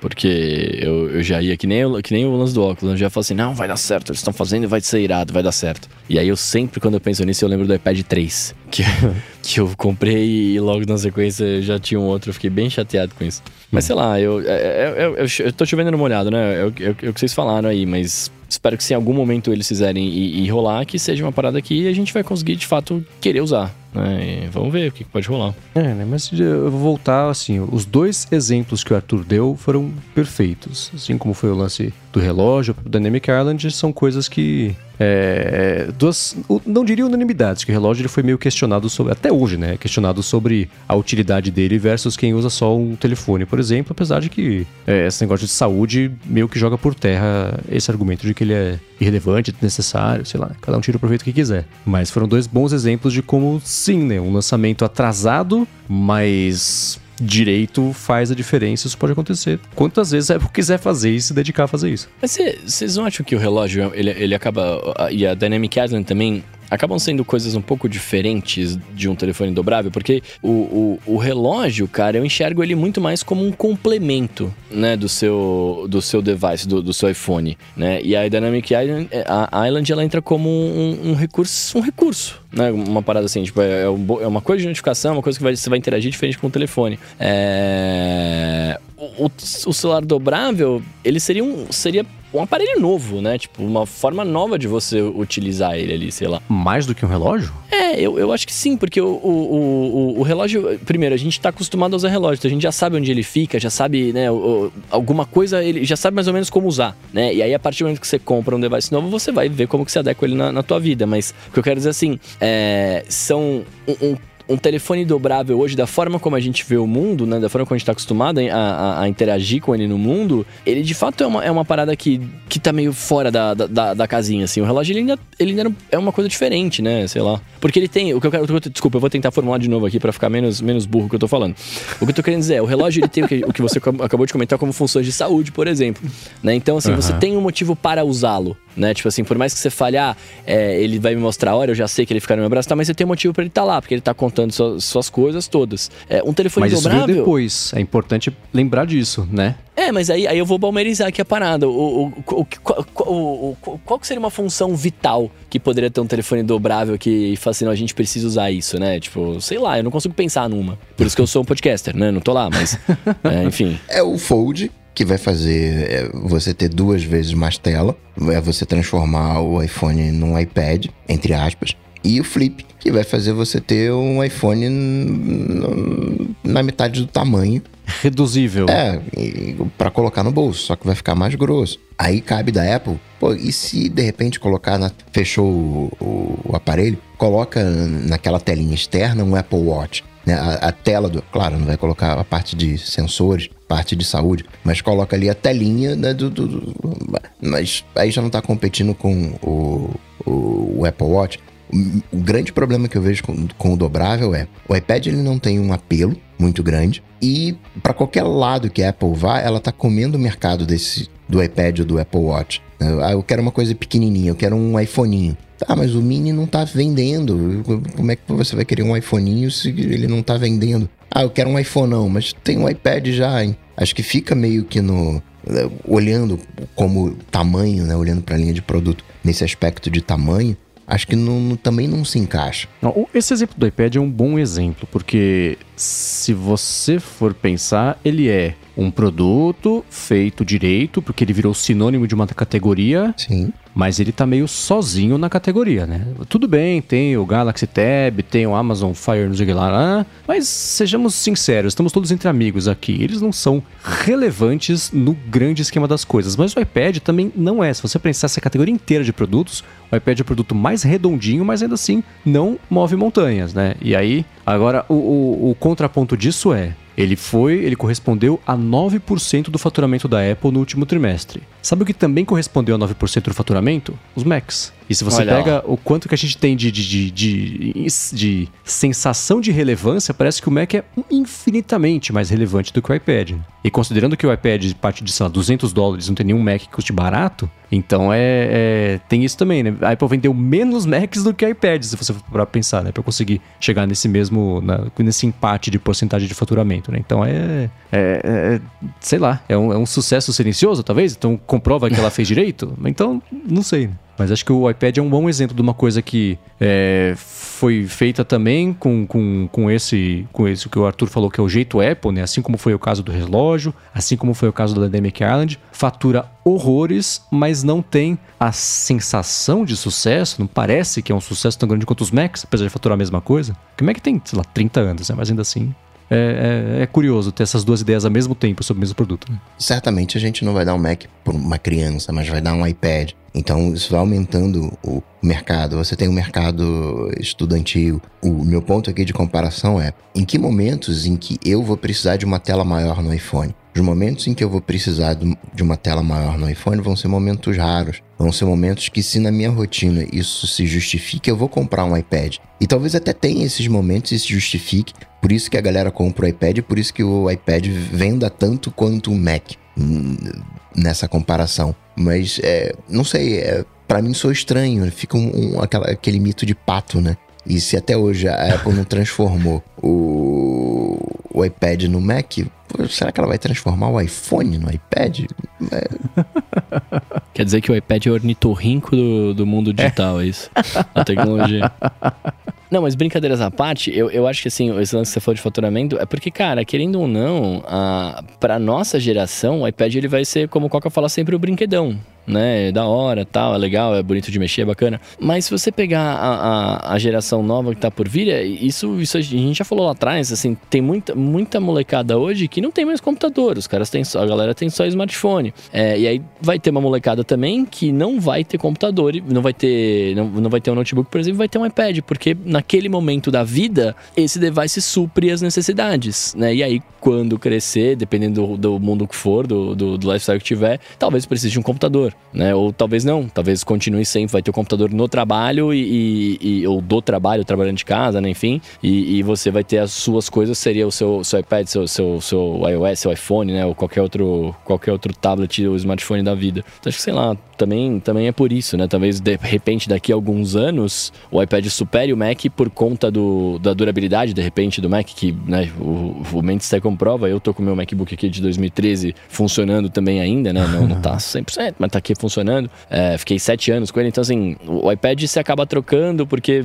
sei lá, ele pode quebrar com mais frequência, por por ficar com crianças, etc. Mas o Mac se acaba ficando com ele, né? Então talvez seja por isso também, né? Muito bem, se você quiser ver os links de tudo que a gente comentou, vai estar lá na, em gigahertz.fm barra ADT barra 294. Vá lá, nos dê um page view, veja tudo que a gente comentou aqui. É, queria agradecer também aos nossos apoiadores, sempre lá em apoia.tc barra área de transferência, os nossos PicPagantes em picpay.me barra área de transferência, aos nossos patrocinadores Pillow, i2Go, ExpressVPN, é claro ao Eduardo Garcia que faz esta mágica, principalmente com o episódio de hoje. Edu, muito obrigado e mil desculpas. E é isso, meus amigos. Se quiserem falar com vocês, como fazemos? Para falar comigo, vocês sabem, só ir lá no Google, bater Coca-Tech ou no Instagram, coca.tech, mandar um, uma DM. E não se esqueçam das lontras. Muito bem, eu sou o MVC Mendes no Twitter, apresento aqui na Gigahertz toda segunda-feira com o Felipe Espósito, o A Fonte, toda quarta-feira o Área de Trabalho com a Bia Kunze,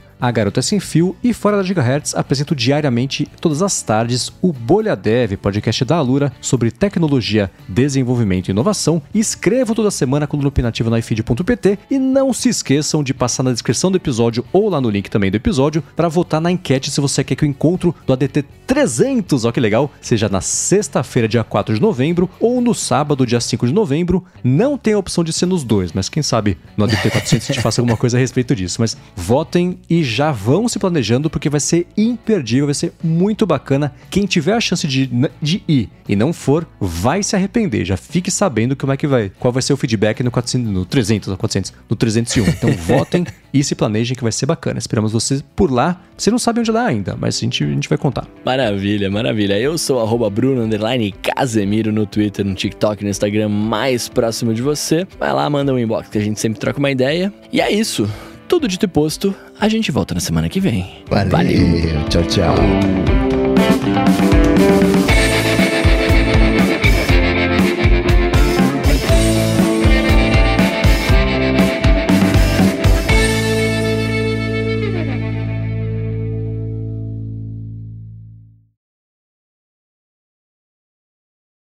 Tava falando de viagem, eu lembro quando eu fui viajar uma vez e eu, eu acho que era para os Estados Unidos, lembro agora, eu tinha levado um powerbank gigante e eu não sabia que não podia levar. Putz. É, eu tinha levado um de 20 mil miliamperes. Acho que pode 10, né? ah, né? Acho que o limite é não, 20. Acho que a... Não sei, eu não, acho mas acho que é eu, eu, eu, lembro, então, então eu levei de 30, eu não vou lembrar você agora. Foi despachar, você levou na mala despachada, talvez, e isso não pode. Não, não, eu levei comigo na, na minha mala de mão, mas tem um limite mesmo, você pode levar. Não, eu sei que você não pode levar uns gigantes. E o meu, o meu ele é grandão, tipo, ele é fino, mas ele é grandão, tipo, cara, uns 15 centímetros, assim, é gigante, é velhaço, né? Uhum. E aí a, eu fui levar lá, e na hora que foi, na hora que foi levar lá, a mulher foi pra mim, perguntou de quantos miliamperes era, e eu, eu não lembrava na hora, porque eu, toda vez que eu vou no aeroporto, não importa a pergunta que me faça, eu tô sempre com medo. Porque eu tô sempre com medo de, tipo, de dar algum ruim e, e, perder a minha viagem e tal, então eu, eu fico sempre também. com muito medo quando eu, quando eu fui imigrar na, em 2019, que eu fui para os Estados Unidos, o, o cara da, da, da, dos Estados Unidos, lá da alfândega dele, sei lá, da imigração, virou para mim e falou assim: é, ele perguntou o que eu fazia, eu comecei a falar, daí uma hora ele olhou pra mim, relaxa, respira, tá tudo bem. É. E tipo, assim, eu aparentemente eu não, eu não sabia que eu tava tão nervoso, mas a minha amiga que tava comigo, ela falou que eu tava, tipo, falando muito rápido, que eu tava mexendo muito, não sei o quê. Eu falei, não, cacete, eu fico realmente com medo. Mas enfim, aí ela perguntou quanto que era e eu não lembrava, eu comecei a ficar, tipo, né, uhum. caramba, não sei o quê.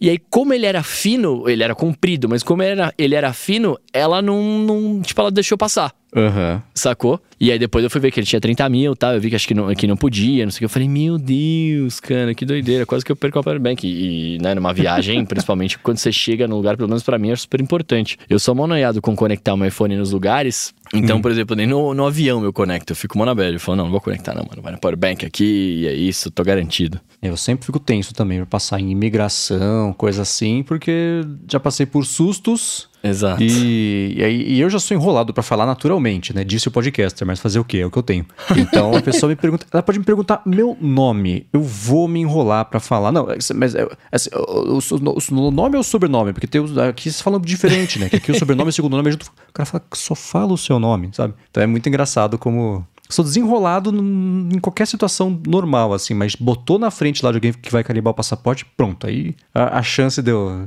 Nem de falar bobagem, não tem nada de errado, não tem nada, né? Vou lá com passagem de volta comprada, com dinheiro vivo, né, por caso precise. Mas mesmo assim, sempre dá um medinho. Mas de novo, né? Eu fui pra salinha na Espanha só por existir, então. eu tô rindo com respeito, né? Porque isso aí é. Uma vez eu tava no aeroporto de Frankfurt e, e É. com uma espada. E eu super de boa, tranquilão ali. Uma espada. Pois é. E aí nessa, de repente, a ga- galera voa em cima de mim. Falei, caraca, o que que tá acontecendo aqui e tal? E por quê? Eu tava na Áustria, no interior da Áustria, fazendo conexão pra. vindo pro Brasil. Aí passei pela, pela Alemanha. E lá na, na Áustria, pô, su- super simpático, galera lá no, no aeroporto com aquelas roupinhas de gnomo, sabe? Que é o, o shortinho verde, né? Com, com aquele suspensório, o, o sapato, né? Que faz aquele bico, né? Que vo- volta pra cima. Falei, pô, tô aqui com uma espada e tal, não sei o quê. Sim, sem segurança, é, entre aspas, nenhuma. Aí entreguei lá pro piloto, ficou lá na, na, na cabine do piloto e tal. Aí eu cheguei na Alemanha, o piloto me deu a, a, a- espada, falou, toma aí tua espada, né, se vira aí. E aí eu fiquei na área interna do aeroporto, eu não saí do... do né, eu, eu não passei por, por detectores de metais. Eu, cara, como é que você passou com isso aqui? Até explicar a situação toda, que não sei o que. Foi, foi é, traumático, mas sem, sem maiores problemas. Mas bateria não pode no, no, ah, ser despachado. Despachado. Tem que ser, tem que ficar na Ah, bagagem de sabia mão. disso. Eles, não, não, não, não, É de incêndio. não pode. É, porque pode dar ruim no, na bagagem e ninguém vê, né? Isso até é uma coisa boa. Você, você entra com um caixote gigantesco assim, e você fala para o pessoal lá de, de bordo: Ó, tem bateria aí, se vira aí. É eles que dão um jeito de arranjar um lugar para colocar. Cara, que engraçado, né? Se- Acho que se eu pensar numa espada no aeroporto, nunca mais me deixam voar pra lugar nenhum na vida. preciso nem estar com... Preciso pensar em espada. Pronto, danou-se, né? Uma vez eu fui fazer imigração nos Estados Unidos também. E aí eu tinha colocado o meu... Né, pra fazer os documentos, eu tinha colocado o meu primeiro nome em nome e o último... Por isso que eu dei esse exemplo, né? E o último nome como sobrenome e só. Mas eu tenho nomes do meio e tudo mais, né? E aí, a hora que eu fui... Que tem um pedaço de imigração que ele é automático. E aí você sai o papelzinho com X, aí você vai lá pro, pro, pra pessoa que que carimba o passaporte, né? Aí o meu saiu com X por causa disso. Óbvio. O meu também. E aí eu, o cara não me deu bom dia, não falou olá. A primeira pergunta que ele fez foi: Você é árabe? É, e aí trava, né? Você não tá esperando uma pergunta dessa? Não, não, vim do Brasil. Ah, tá, então aí deixa eu ver seu passaporte. Aí eu, eu tenho né, um pedaço da minha família lá atrás é do Líbano. E aí o meu pai tem um sobrenome também. Aí o, o cara falou assim: Ué, mas seu pai tá com sobrenome árabe. Por que, que você falou que você não é? Eu falei, porque eu não sou, ué. Eu nasci no Brasil, eu sou brasileiro, família lá atrás, é do Líbano. Aí ele começou a falar em, em- em árabe comigo, pra ver se eu respondia, se eu reagia. Não sei se ele me xingou pra ver se eu reagia, acho que não, né? Mas ele falou, e eu fiquei olhando pra ele com cara de nada, né? Aí ele, aí ele começou, tá, pra onde você vai, pra onde você vai, quantos dias você vai ficar, quanto dinheiro você tem, e blá blá blá, blá blá blá blá blá. Aí ele me explicou, carimbou o passaporte, né? Deu a entrada normal e falou assim: saiu com X aqui porque você colocou seu nome diferente do passaporte. Que colocar o seu sobrenome inteiro, esses dois últimos nomes aqui, e o nome também, o primeiro e o seu segundo nome. Eu falei, ah, muito obrigado, né? Ah, é bom saber disso. Isso aí fa- faz diferença. Pois é. Pra mim, quando eu fui também saiu com X, eu não sabia o que que era, mas agora bem, bem pensado. É, então. Não, agora ele começar a falar em árabe com você é sacanagem, né, Cara, velho? foi Porque- surreal. Foi surreal. É,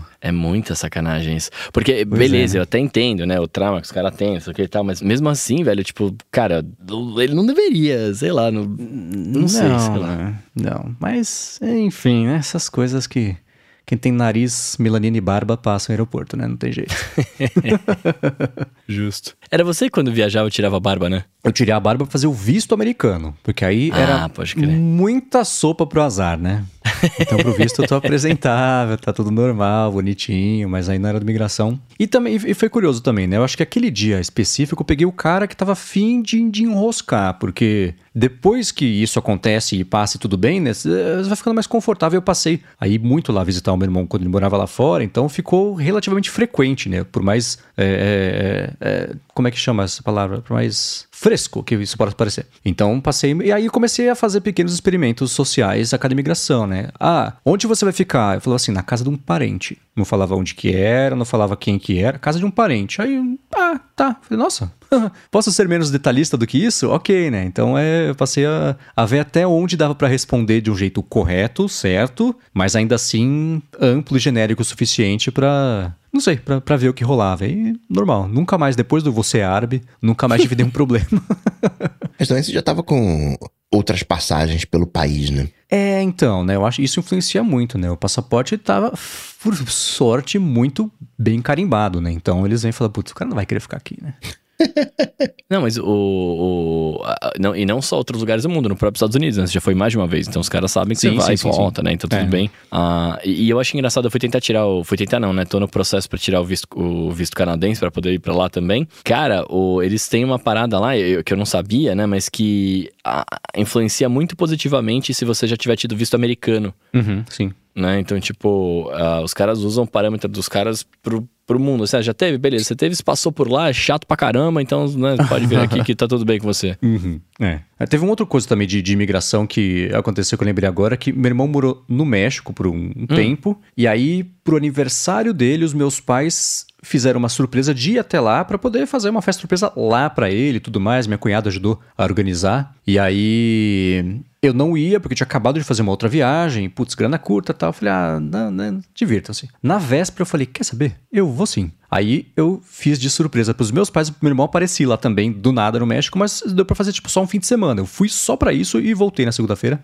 E aí a- o voo que eu consegui achar era um voo cretino que saía de São Paulo, ia pra Houston, e aí de Houston descia de novo pro México. E a volta também, saía do México, subia até Houston e, e descia, né? E aí, na volta, assim, o cara, eu não fui nem com mala despachada, fui com uma mochila, porque era roupa pra dois dias e só, né? Agora, você pega um brasileiro que passou dois dias no México e voltou pros Estados Unidos pra voltar pro Brasil, né? Eu sou super suspeito, né? até pra entender. Aí, a hora que eu tava passando no aeroporto pra fazer o, o embarque pro, pro Brasil, ah, e aí, ah, cadê sua mala? Não, não tem. Ah, de onde você tá vindo? Do México. Ah, quantos dias você ficou? Dois. Ah, passa ali, por favor, né? Vou aí passar a linha.